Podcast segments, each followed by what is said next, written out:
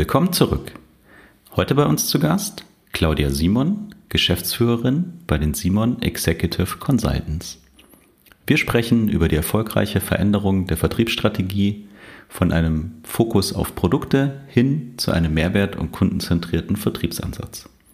Es gibt konkrete Ideen, wie du damit starten kannst und wie du auch deine Vertriebsmannschaft auf diese Reise erfolgreich mitnimmst. Dabei viel Spaß!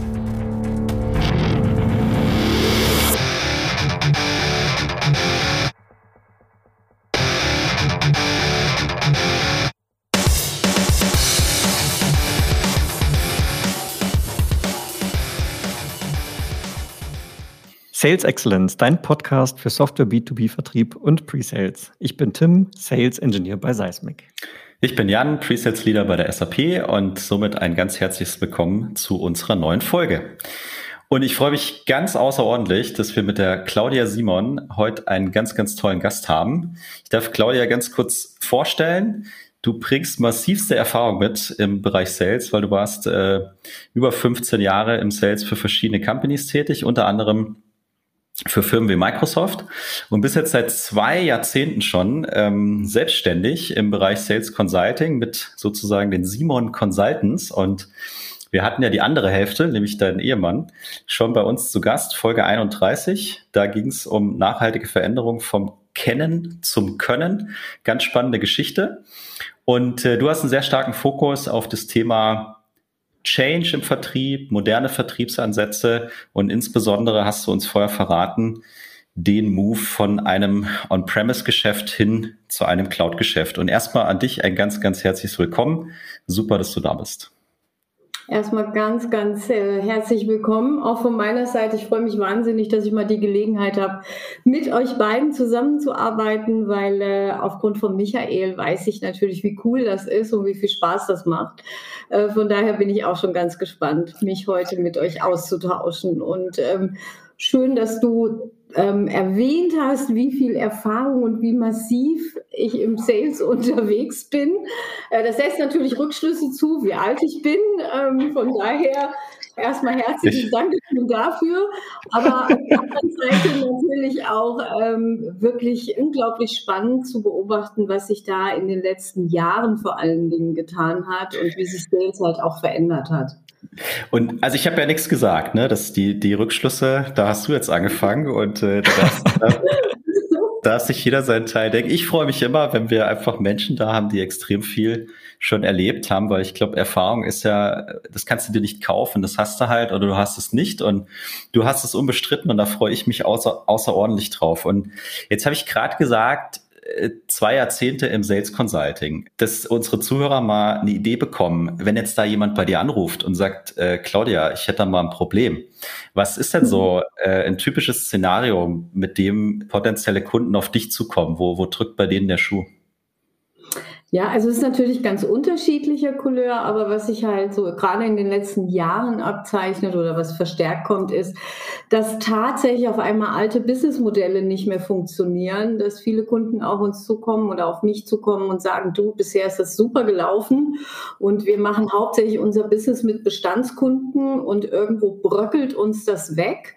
Ähm, und wir haben auch extreme Schwierigkeiten, an neue Kunden zu kommen oder das Geschäft beim Bestandskunden auszuweiten. Und wir müssen einfach mal gucken, sind wir eigentlich noch gut aufgestellt? Sind wir tatsächlich noch mit Themen unterwegs, die ähm, beim Kunden auch Interesse wecken? Und vor allen Dingen ähm, zahlt das natürlich auch ein auf die Sales Cycle. Wir brauchen immer mehr Zeit, um tatsächlich unsere DBs reinzukriegen. Wir brauchen immer mehr Zeit, um tatsächlich unsere Umsatzziele zu erreichen und kannst du uns da helfen? Also das sind so die klassischen Anforderungen, mit denen ich mich seit fünf Jahren sehr intensiv beschäftige. Und ähm, da ist natürlich auch ganz, ganz viel Power dahinter. Ne? Also es ist ja schon mal toll, wenn, wenn äh, Kunden das tatsächlich so auf den Punkt bringen können und sich selber schon mal reflektieren und sagen, irgendwas ist anders, irgendwas hat sich gedreht, aber offensichtlich habe ich noch nicht das richtige Mittel gefunden, wie ich das tatsächlich bewerkstelligen kann. Mhm. Und ähm, da setzen wir dann an. Okay, also ich finde es einen ganz spannenden Punkt. Was hat sich denn verändert? Also warum kriegen die denn all das, was du gerade erwähnt hast, mit Umsätze und neue Kunden gewinnen und alles dauert länger? Was hat sich geändert, dass äh, die in solche Probleme reinlaufen? Naja, ganz, ganz viele ähm, meiner Kunden also das sind zum Beispiel auch klassische Systemhäuser. Ähm, die sind natürlich noch sehr, sehr stark im traditionellen Business unterwegs. Also tolle Hardware verkaufen, super Storage-Systeme anbieten, äh, Software, sage ich mal, zum Teil mit rein äh, verkaufen und, und, und. Aber was sie noch nicht so mitbekommen haben, ist, dass der Kunde natürlich sich selber extrem weiterentwickelt hat mit dem sie dealen und dass der auf neue Ansätze wartet. Und zwar Vertrieb war ja in den letzten Jahrzehnten immer sehr pain-orientiert. Ne? Man hat immer gemeinsam mit dem Kunden sich im Urschlamm gewühlt, hat irgendwie Probleme identifiziert und hat die dann im Detail ausgeweitet. Und man fand sich dann ganz toll da drin, dass man coole Lösungen irgendwie präsentiert hat, natürlich meistens auch noch produktfokussiert. Und das hat sich natürlich dramatisch geändert. Die Anforderungen an den Vertrieb, und das kriegen halt viele meiner Kunden erstmal gar nicht mit, die sind heute ganz andere. Nämlich, dass ich tatsächlich mit neuen Ideen an meinen Kunden herantrete, dass ich Visionen habe, wo ich den hinführen kann, diesen Kunden, und wo ich tatsächlich Mehrwerte aufzeige für eine gesamte Organisation, wo es sich dann tatsächlich auch lohnt, rein zu investieren. Ne? Also man kommt so raus aus diesem schmalspurigen Problemlösungsdenken, was auch zum Teil noch sehr produktfokussiert ist, hin zu, ja, was bringt es denn der gesamten Organisation und wie können wir das jetzt visionär sozusagen gestalten und auch zukunftssicher gestalten. Und da braucht man natürlich immer ein bisschen Hilfestellung und ein bisschen Anregung. Und ähm, gerade auch so in den traditionellen Systemhäusern ist das natürlich noch ein bisschen schwierig dieses, ich nenne das immer Umparken im Kopf. Ne? Also das ist so ganz stark natürlich mit Mindset verknüpft, weil letztendlich der Vertriebler muss ja das auch ausstrahlen und inhaliert haben und verinnerlichen, was er dann hinterher beim Kunden tatsächlich positionieren will. Mhm. Und äh, da sind halt viele noch nicht und deswegen braucht man da ein bisschen Unterstützung. Lass uns mal noch einen Moment äh, bleiben bei, da sind viele noch nicht. Jetzt hast du gesagt, die haben teilweise noch gar nicht mitbekommen, dass sich die Erwartungshaltung des Kunden verändert hat und dieses zählen mir alle meine Probleme auf nicht mehr funktioniert. Warum haben die das noch nicht mitbekommen, wenn es eigentlich ja so offensichtlich ist? Naja, also auf beiden Seiten existieren ja immer ganz wundervolle Annahmen. Ne? Also einmal auf der Vertriebsseite, dass man sagt, mein Kunde hat kein Interesse an neuen Technologien oder an Cloud-Technologien. Das interessiert ihn nicht. Das ist noch ein sehr klassisches, traditionelles Business. Ist die Annahme des Vertriebs, brauche ich überhaupt nicht drüber reden, will der Kunde nicht. Und auf der anderen Seite existieren natürlich beim Kunden auch diese Annahmen, dass man sagt, oh ja, das ist ein super Lieferant für Hardware. Äh, in dem Channel ist der unterwegs, in diesem schmalen Silo sehe ich den, da macht er einen ausgezeichneten Job, aber über andere Themen muss ich mit dem nicht reden.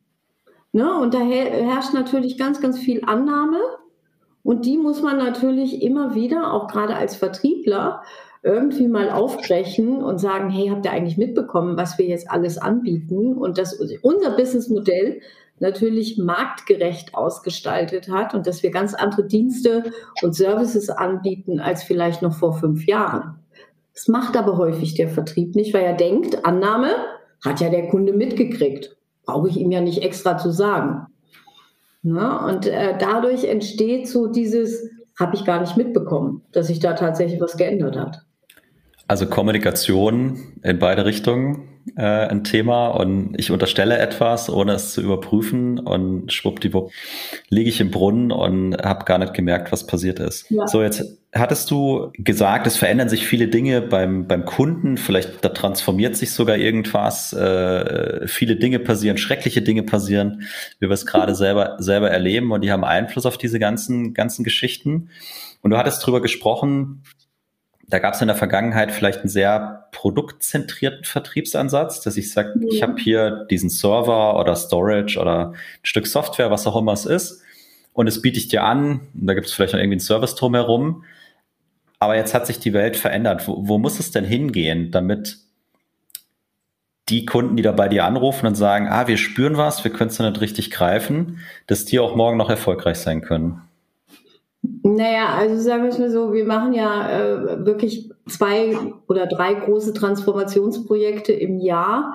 Und da ist erstmal wichtig, dass der Vertrieb, wir schulen ja hauptsächlich Vertrieb oder ich schule hauptsächlich Vertrieb, versteht, dass ich ganz, ganz viel wissen muss über meinen Kunden, damit ich da tatsächlich punkten kann.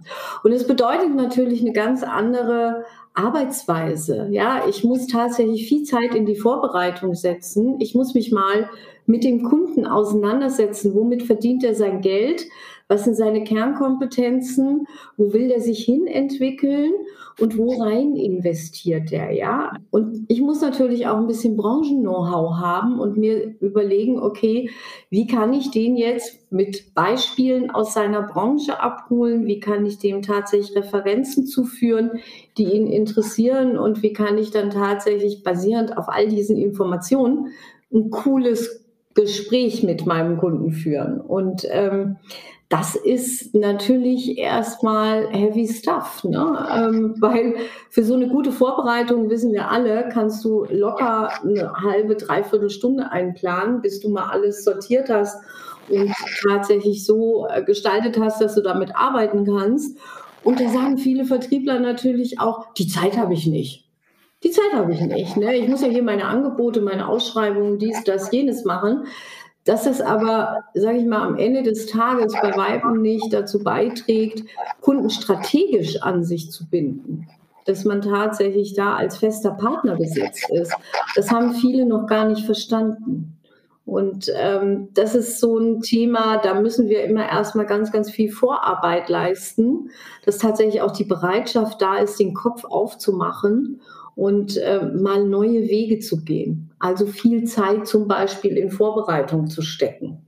Ne? Und ähm, das sind so die Themen, mit denen wir uns sehr stark auseinandersetzen, wenn es auch gerade in Richtung Transformation geht. Wie bereit mhm. sind eigentlich die Leute, ihre Routinen über Bord zu werfen, vielleicht auch ihre wunderschönen Komfortzonen aufzugeben, in denen man erstmal viel DB über Hardwarevertrieb oder so auf den Schlag verdient und tatsächlich langfristiges Business, Recurring Business anzukurbeln. Ne? Wenn du DB sagst, du redest vom Deckungsbeitrag, ne? Ja, genau. Okay. Entschuldigung. alles gut, alles gut. Ähm, wir streuen das einfach mal hier so ein. Tim. Ja, du hast es ja vorhin so schön bildlich formuliert, das Umparken im Kopf. Die Frage, die ich mir dabei stelle, wenn man aus so einem, ich nenne es jetzt mal Oldschool-Vertrieb in einen New School-Vertrieb umschulen möchte, bleiben da manche Menschen auf der Strecke, Vertriebler, die vielleicht gar nicht so Lust haben, umzuparken? Ist das etwas, was dir begegnet? Ja, ja, muss man ganz klar sagen. Ne? Also äh, Vertrieb hat tatsächlich ganz unterschiedliche Ausprägungen und wie überall im Leben haben wir Innovatoren und Bewahrer. Und ähm, ganz viele Transformationsprojekte treiben wir damit an, dass wir die sogenannten jungen Wilden erstmal rausziehen äh, und sagen, hey, lass es uns nicht gleich so schwer machen und mit den Bewahrern anfangen, weil da kannst du dir wirklich, sage ich mal, einen Wolf abarbeiten. Da passiert erstmal nicht so viel, der Outcome ist relativ gering, sondern wir starten Transformationsprojekte immer mit den Leuten, die tatsächlich hungrig sind auf Neues, ne? die vielleicht auch noch nicht so etabliert sind, die nicht schon 20 Jahre im Hardwarevertrieb unterwegs waren, sondern die einfach Bock haben, mal was Neues auszuprobieren. Und damit machen wir die größten ähm, oder die schnellsten Erfolgskurven, weil da zeigen wir natürlich auch schon mal her, innerhalb von zwei Monaten bekommen wir tatsächlich neues Business ja äh, an die Hand. Und dann werden natürlich viele, die auch eher so traditionell und bewahrermäßig unterwegs sind, doch hellhörig und sagen, hey, was die können, das möchte ich auch können. Und wir gehen also immer den umgekehrten Weg. Wir nehmen nicht die besten Seller, wir nehmen nicht die ältesten Key-Accounter raus, sondern wir fangen tatsächlich immer so eher mit jungen Wilden, wie wir die nennen, an mit den Veränderungsbereiten. Wie, genau. wie ich sie mal spontan nennen würde. So, ich versuche es mal ein bisschen zusammenzufassen. Also wir waren ja sehr stark jetzt bei, bei einem Systemhaus, Hardwaregeschäft, äh, sehr, sehr produktgetrieben.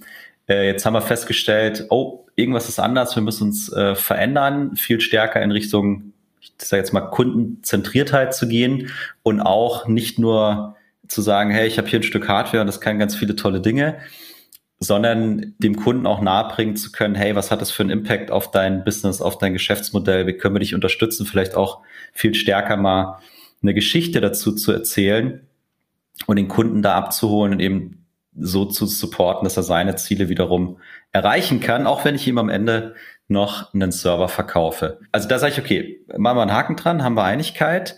Wenn, du hast es gerade schon mit Tims Frage ja so ein Stück, Stück weit angerissen, was bedeutet das denn im ersten Schritt für so eine Firma und auch für die Organisation, wenn da jemand ganz oben die Entscheidung trifft, hey, wir müssen was verändern? Was geht da ab in so einer Organisation? Ja, das ist äh, immer sehr witzig. Also häufig werden diese Entscheidungen getroffen im Management. Wir müssen was verändern. Wir holen uns jetzt auch Hilfe von außen. Und wir hm, haben auch eine bestimmte Pilotgruppe, mit der wir das jetzt mal durchführen. Das Lustige ist, dass wir immer feststellen, gerade diese Entscheider oder die Manager, die das dann hinterher verantworten, die wollen eigentlich mit diesen operativen Veränderungen erstmal nichts zu tun haben. Also wenn wir die dann einladen, mit ins Training zu kommen, um zu gucken, okay, was machen wir denn jetzt eigentlich anders? Was wird tatsächlich, sage ich mal, multiplizierbar und was sollten wir dann auch nachhaltig weitertreiben. Da sagen die, nee, dafür habe ich keine Zeit. Also das, äh, das kann ich nicht. Ich kann es entscheiden, aber ich möchte bitteschön nicht selber damit zu tun haben. Und das ist schon, sage ich mal, der Anfang vom Ende.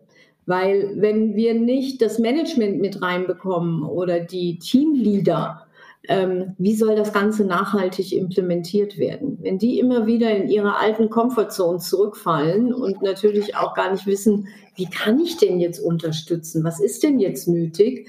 Äh, dann wird es ganz, ganz schwierig mit solchen Transformationsprojekten.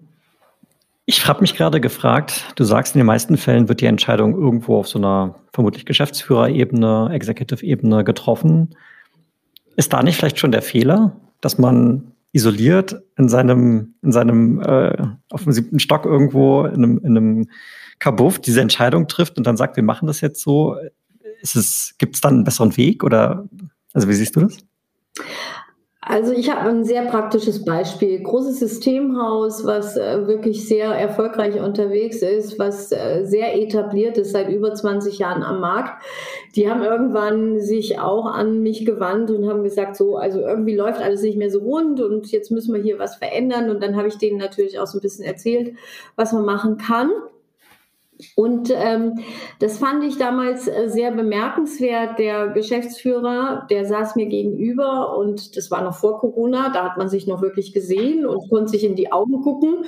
Und äh, der war auch ungefähr schon so alt wie ich und äh, sagte, also ich habe da eigentlich nur noch wenig Zugang zu, zu diesen ganzen Themen, die äh, du da erzählst, Claudia. Aber ähm, ich werde jetzt mal all meine Bereichsleiter und meine Vertriebsleiter mit reinholen in diese Diskussion und mal gucken, ob das, was du mir erzählst, auch tatsächlich in deren Wahrnehmung stattfindet. Ich möchte das nicht alleine entscheiden, ob wir diesen Weg gehen, weil der wird schmerzhaft sein. Wir müssen ganz viel umstellen. Wir werden uns komplett verabschieden müssen von vielen liebgewordenen Gewohnheiten.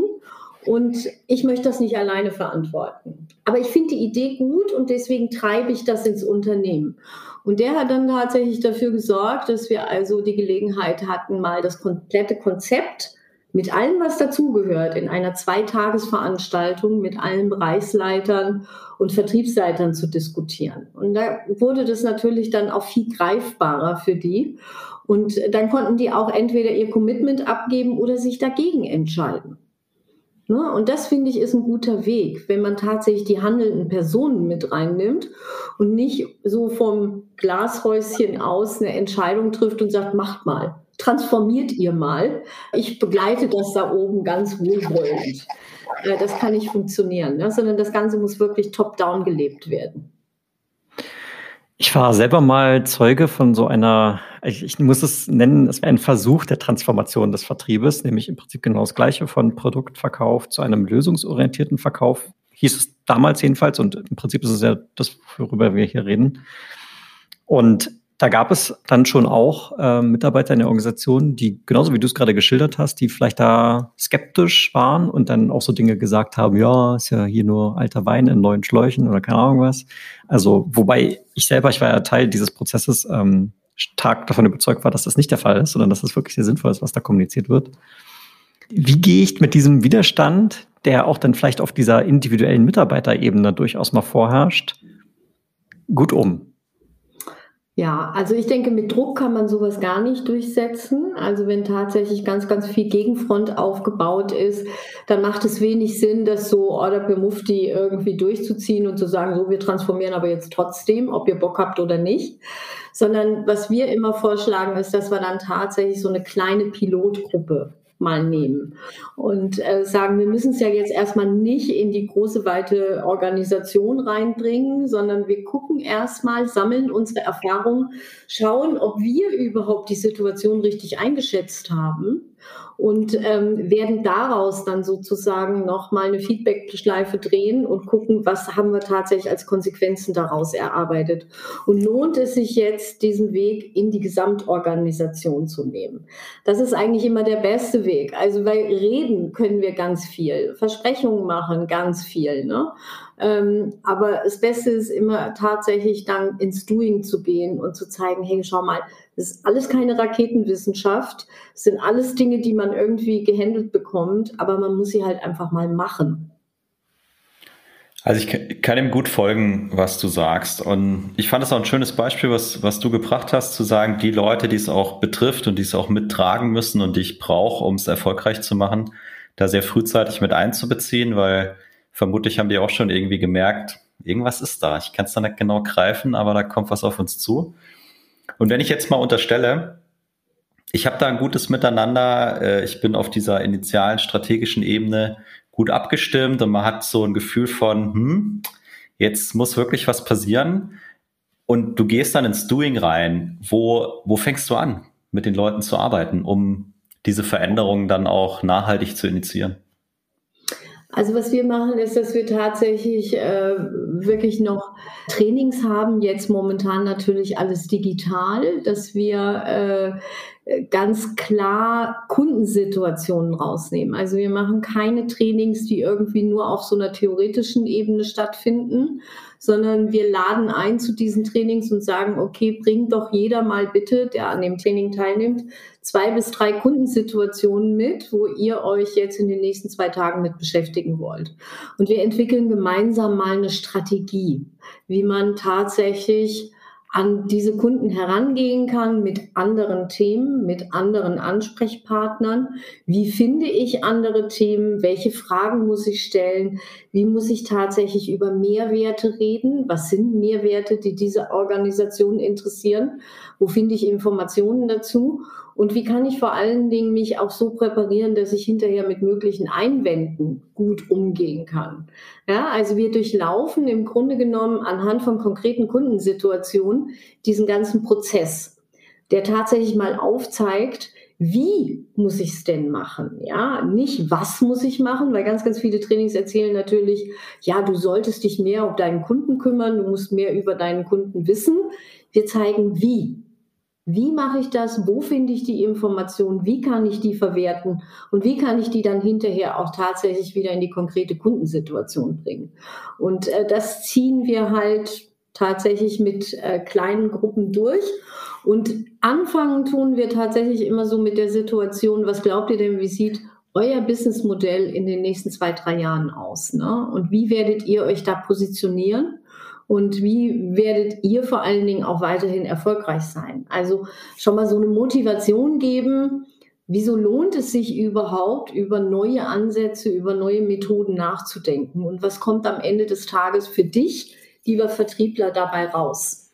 Und äh, das ist immer so der Ansatz, dieses Umparken im Kopf. Ne? Weil wenn ich kein Motiv habe, äh, was mich treibt, warum sollte ich dann was verändern? Ne? Also sprich bei diesem Systemhaus zum Beispiel, mit dem wir das sehr intensiv äh, durchgezogen haben, äh, da sagten wir am Anfang alle, ja wieso? Also äh, ich wachse doch jedes Jahr 20 Prozent und ähm, warum sollte ich was ändern? Funktioniert doch alles super, ja. Ähm, dass aber ganz viele strategische Themen gar nicht mehr bei diesem Kunden irgendwo gelandet sind, obwohl die ganz tolle Kunden hatten, äh, sondern der Kunde sich dann kleine Schnellboote gesucht hat, die tatsächlich diese strategischen Themen getrieben haben. Äh, das ist denen erst durch diese Trainings, durch diese laufenden Diskussionen bewusst geworden. Ne? Und natürlich dann auch durch das Arbeiten an den konkreten Kundensituationen und das hinterher in die Praxis überführen da haben wir dann das erste Mal erlebt, die waren also wirklich sehr, sehr skeptisch und sagten, nee, also Cloud brauchen wir bei unseren Kunden gar nicht anbringen. Das sind Maschinenbauer und Automobilzulieferer und die dürfen nicht in die Cloud und die haben ganz strenge Vorgaben und, und, und. Und als wir dann ähm, tatsächlich nach dem Training all diese Ansätze in die Praxis überführt waren, weil wir machen halt immer dann hinterher auch noch Einzelcoachings, Individualcoachings, wo wir dann mit dem Kunden reden und das Ganze mal auswerten auf ähm, tatsächlich Realisierung. Äh, da stellte sich dann raus, dass ganz viele Kunden gesagt haben, ja, wir sind doch schon längst in der Cloud, aber nicht mit euch. Also äh, da haben wir andere Provider für, da haben wir euch gar nicht gesehen. Na, und äh, das hat natürlich dann auch eine unglaubliche Dynamik entwickelt, dass man gesehen hat, oh Gott, wir sehen nur noch die Rücklichter vom Zug und wir sind aber nicht vorne in der Lokomotive ne, dabei. Also das fährt jetzt mal schön an uns vorbei und wir müssen jetzt ganz schnell Gas geben. Ich habe eine kleine, keine Ergänzung, keine konkrete Frage, aber ich habe ähm, gerade gestern habe ich einen Podcast gehört, da ging es darum, dass Arbeitnehmer es sehr zu schätzen wissen, von den Arbeitgebern auch mal so ein halbes Jahr frei zu bekommen, um zum Beispiel ein MBA zu machen. Und da gab es eine Studie, die da hat dann im, im Anschluss an diese NBA-Absolventen ähm, mal die Frage gestellt, okay, was war denn für euch der größte Benefit? Man würde jetzt vielleicht erwarten, naja, ich habe da sechs Monate lang richtig intensiv gelernt und tolles Netzwerk und ähm, so viele neue Informationen und mein Wissen ausgebaut. Und tatsächlich war eine der häufigsten Antworten, mal losgelöst zu sein vom Alltagsgeschäft und mal diese sechs Monate Zeit zu haben, nachzudenken sich einfach mal hinzusetzen und nachzudenken. Und ich erinnere mich jetzt gerade daran, weil das so ähnlich klang wie das, was du gerade gesagt hast, nämlich du sagst, okay, wir machen diese Trainings, wir machen diese Trainings aber an konkreten Kundenbeispielen. Wahrscheinlich sind ja eure Trainings mehrere Tage, keine Ahnung was, da setzt man sich halt mal hin und denkt halt mal nach. Und das ist so das, was in meiner Beobachtung zumindest im, im Alltag so häufig unterschätzt wird. Dieser Wert, dass ich setze mich mal hin und denke mal eine Stunde nach, im Gegensatz zu, ich mache irgendwas, was dringend ist. Ja, also sind wir bei der Eisenhower-Matrix dringend versus wichtig und, ähm, mhm. und wo setze ich den Fokus? Aber wie gesagt, war jetzt nur mal laut nachgedacht, kein, keine konkrete Frage. Ja, aber genau das ist auch etwas, was wir wieder gespiegelt bekommen. Ne? Also die Trainings dauern bei uns ähm, jetzt digital viermal Vormittage. Wir machen keine Ganztagestrainings, weil das einfach äh, zu viel ist und dieser Information Overflow, der bringt dann gar nichts. Äh, sondern wir verteilen das auf vier halbe Tage, die wir anbieten. Und ähm, das finden alle Teilnehmer spannend, dass sie sich tatsächlich mal rausziehen können und mal so aus der Metaebene auf bestimmte Kundensituationen gucken und ganz andere Dinge entdecken auf einmal, äh, die ihnen natürlich im normalen operativen vollkommen durchlaufen, ne? weil sie gar nicht die Zeit dafür haben und auch nicht die Muße dafür haben ne? und auch gar nicht wissen, ja, wie kann ich denn jetzt anders da drauf gucken? Ja, ähm, das ist ja auch, da muss man ja so ein bisschen Anleitung bekommen. Und äh, das finden die alle sehr cool. Also ich würde auch zustimmen, äh, Tim, zu dem, was du gesagt hast. Und äh, ich nehme es ähnlich wahr, dass gerade jetzt wahrscheinlich durch dieses Corona-Gedöns nochmal verstärkt, du weniger Zeit dafür hast oder augenscheinlich weniger Zeit dafür hast und dir weniger Zeit nimmst, wenn du es aber mal machst der Benefit eigentlich riesig ist. Und was ich so ein bisschen schade finde, bei allem, was du erzählt hast, Claudia, ist, dass anscheinend eure Kunden dann oft erstmal jemanden von außen brauchen, der ihnen da die Scheuklappen abnimmt und hilft, da klare Sicht zu kriegen. Ne? Weil ich meine, also zumindest haben sie ja schon mal reflektiert und dann haben sie euch angerufen und haben gesagt, hey, wir wissen, da ist was, wir wissen noch nicht, wie wir es wuppen können. Aber das finde ich eigentlich auch einen ganz spannenden Aspekt, äh, was was dann oftmals anscheinend dann auf ja, strategischer und Unternehmensführungsebene da so liegen bleibt vor dem ganzen Alltagsgeschäft und den dringenden Dingen, die, die so zu erledigen sind. Ja, also ich sage mal so, ein guter Punkt. Ähm, weshalb holen die sich externe Hilfe? Weil natürlich wir mit einer ganz anderen Flughöhe da drauf gucken. Ne? Die sind tatsächlich, ich sage immer, ihr seid auf 3000 Meter Flughöhe, weil ihr müsst euer Business gewuppt bekommen. Und ihr steht natürlich extrem unter Pressure. Ich gucke von oben drauf und bin auf 10.000 Meter Flughöhe ne? und sehe erstmal das große Ganze. Und ähm, das können die natürlich nicht, weil äh, entweder du nimmst dir tatsächlich mal eine Woche frei und überlegst mal äh, so auf der Metaebene, was müsste sich denn alles verändern, dann weiß ich aber trotzdem immer noch nicht, ja, wie mache ich das? Und dafür gibt's ja gerade diese Spezialisten, Sales Consultants, Trainer, Coaches, die tatsächlich dieses Wie dann auch zeigen. Ne? Von daher ist es, denke ich, auch immer ein guter Invest, wenn man sich tatsächlich diesen Austausch mit außen gönnt. Weil da kommen einfach ganz neue Ideen rein. Ähm, die Kunden, die ich jetzt so habe, und das sind wirklich alles überwiegend Kunden aus der IT-Branche, die sagen trotzdem, wir schwimmen immer im gleichen Teich. Ne? Also, und wir orientieren uns dann höchstens am Mitbewerb, die aber im Grunde genommen das Gleiche in Grün machen wie wir. Also brauche ich doch mal jemanden, der irgendwie mit komplett anderen, vielleicht auch mit disruptiven Ansätzen reingeht ne? und Dinge mal komplett auf den Prüfstand stellt und sagt, hey, ist das eigentlich noch notwendig, dass ihr an jeder Ausschreibung teilnehmt? Ne? Ähm, lass uns doch mal gucken, wie kann man das ganze Thema irgendwie anders treiben. Ähm, also das sind so Sachen, das stellt man nicht unbedingt in Frage, wenn man im, im täglichen Doing ist. Also ich bin bei dir, ich gehe das mit und ich finde find schön, was du gesagt hast. Ich würde aber trotzdem behaupten, zumindest so eine Grunderkenntnis muss da sein, damit ihr erfolgreich auch mit denen arbeiten könnt, weil ansonsten hast du ja am Ende nur Leute, die blockieren oder so. Also ich denke, eine gewisse Vorarbeit muss auch von der Führung gemacht sein, um, um so ein bisschen diese Awareness zu schaffen. Da ist irgendwas und da müssen wir zusammenhelfen, um das erfolgreich machen zu können und dann bewusst diesen Outside in sich reinzuholen und sich diese Unterstützung zu holen, um, um das dann eben gut, gut hinzukriegen. Ja, wobei, also äh, natürlich ist das optimal, ne, wenn wir tatsächlich die Unterstützung aus dem Management haben und, äh, sage ich mal, aus der Führungsriege. Aber zum Beispiel auch gerade bei diesem Systemhausprojekt, da war am Anfang die Führungsebene und äh, das Management eigentlich gar nicht so angetan davon, sondern die haben eher lauter Risiken gesehen als lauter Chancen.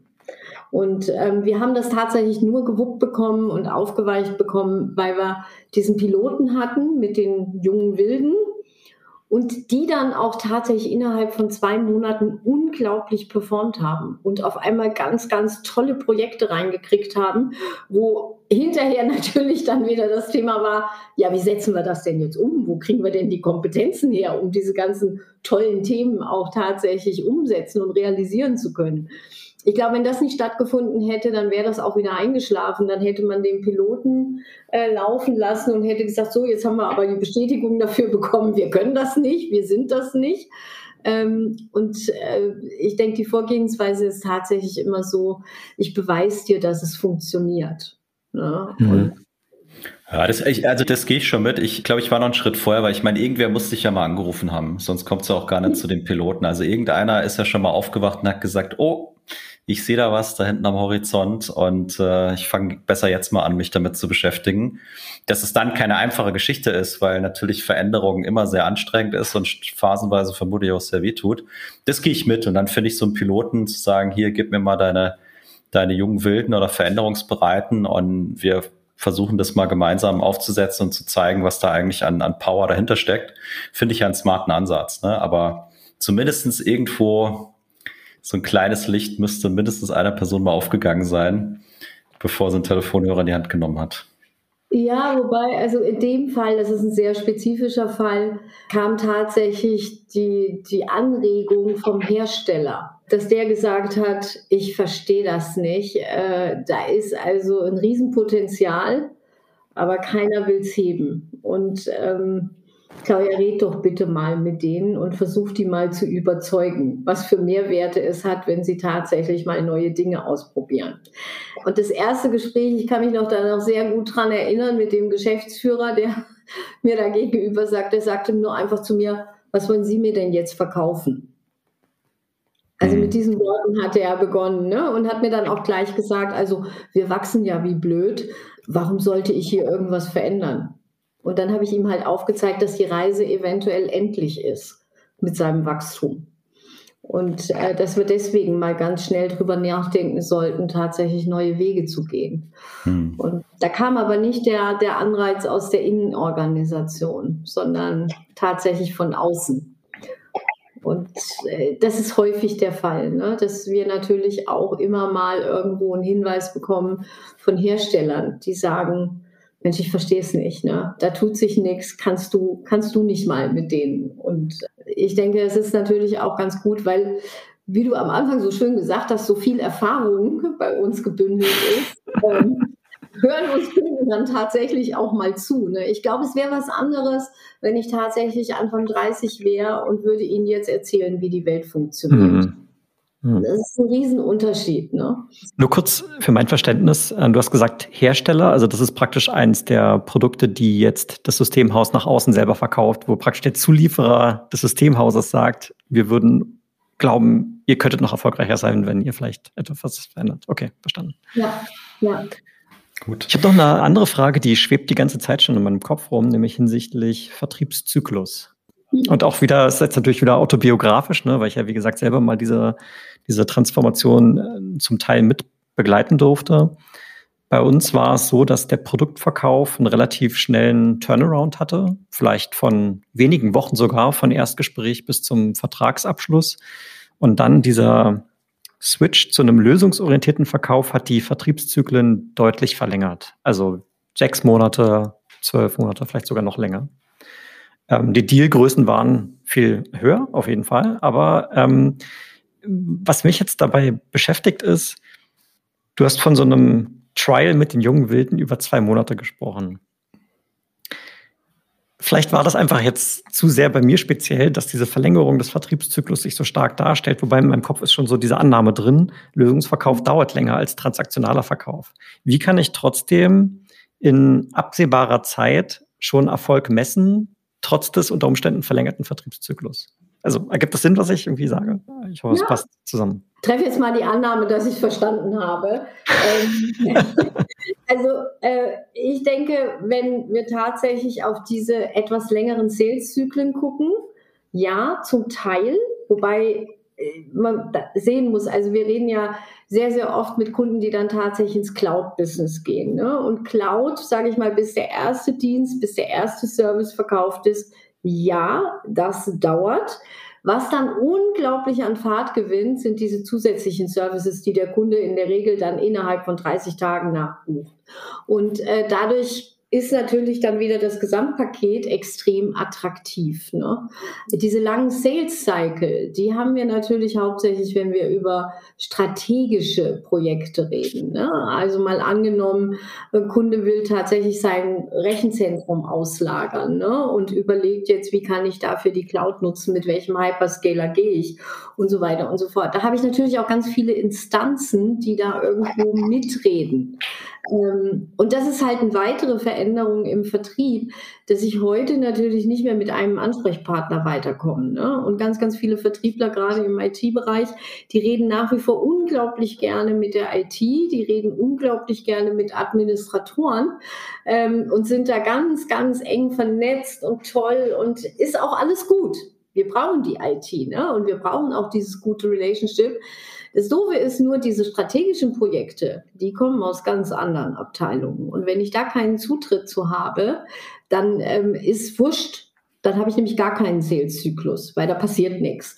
Und ähm, wenn ich aber anfange, tatsächlich diesen modernen Vertrieb zu leben, dann rede ich halt mal mit Marketing, dann rede ich mal mit der Entwicklungsabteilung und will wissen, was haben die denn eigentlich für Anforderungen, was wollen die abgedeckt haben. Dann rede ich mit Controlling, dann rede ich mit ähm, tatsächlich Financern und will wissen, hey, wie wollt ihr eure Budgets zukünftig verteilen? Ne? Was ist tatsächlich OPEX oder CAPEX? Was liegt euch besser? Was wollt ihr sehen?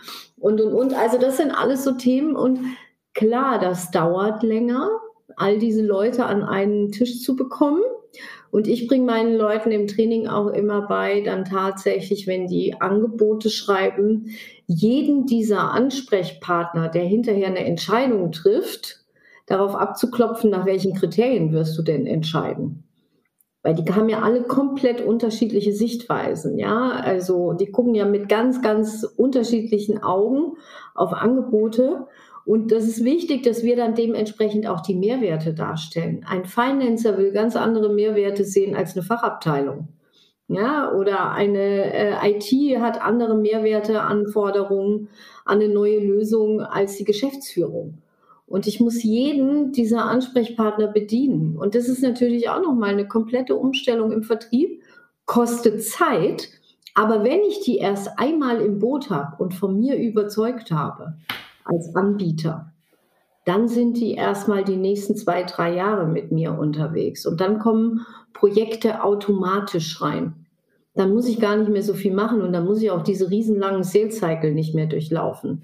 Einmal ist mühselig, bis ich tatsächlich Einkauf, Geschäftsführung, Fachabteilung, IT, alle irgendwo überzeugt habe. Aber wenn das geklappt hat, dann ist das also wirklich ein selbstlaufendes Business. Da würde ich jetzt vielleicht sogar mal ein kleines Stück weit widersprechen. Ich glaube, aus einer Pers also aus meiner Erfahrung ist äh, die natürlich deutlich geringer ist als deine, von daher bin ich immer sehr gespannt auf die Antwort. Ähm, auf vertrieblichen Seite, glaube ich, kann sich das so darstellen, setzt aber ein gutes Engagement innerhalb des Projektes und innerhalb des Customer Success, nicht mehr Vertrieb, aber trotzdem voraus, damit der Kunde natürlich über die Laufzeit hinweg trotzdem irgendwie zufrieden ist mit dem, was wir ihm irgendwie anbieten. Da, da sind wir uns einig, oder? Absolut. Absolut d'accord. Also natürlich, ich meine, ihr kennt das ja auch, äh, dass immer gesagt wird, ja, der Vertrieb verspricht alles und hinterher müssen es dann die Spezialisten ausräumen ne? und den Kunden wieder äh, in die Realität überführen. Deswegen ist das auch so wichtig, dieses Alignment. Ne? Also wenn wir zum Beispiel äh, bei Kunden große strategische Projekte angehen für Kunden, dann bestehe ich immer darauf, dass die Businesspartner und die Solution Architects mit am Tisch sitzen. Weil ein Vertriebler kann nicht abschätzen, ob tatsächlich die Lösung, die wir favorisieren, auch so einfach umsetzbar ist, wie wir uns das wünschen.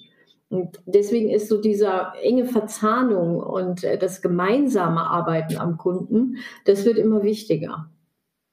Ich möchte an dieser Stelle, liebe Claudia, ganz herzlichen Dank sagen, dass du dem Tim und mir so viel neue Erfahrung beschert hast. Aus, aus, aus deinem reichhaltigen Erfahrungsschatz.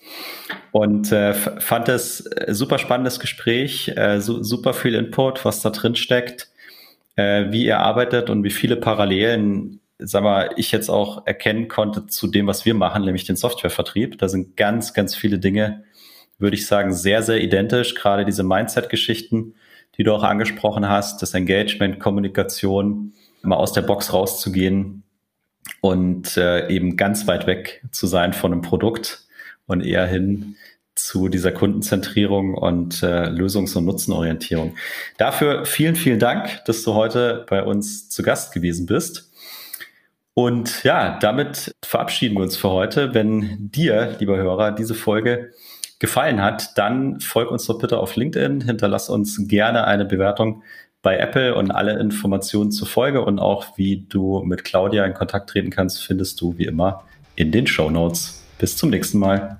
Danke, Claudia. Danke an die Zuhörer. Ich danke euch.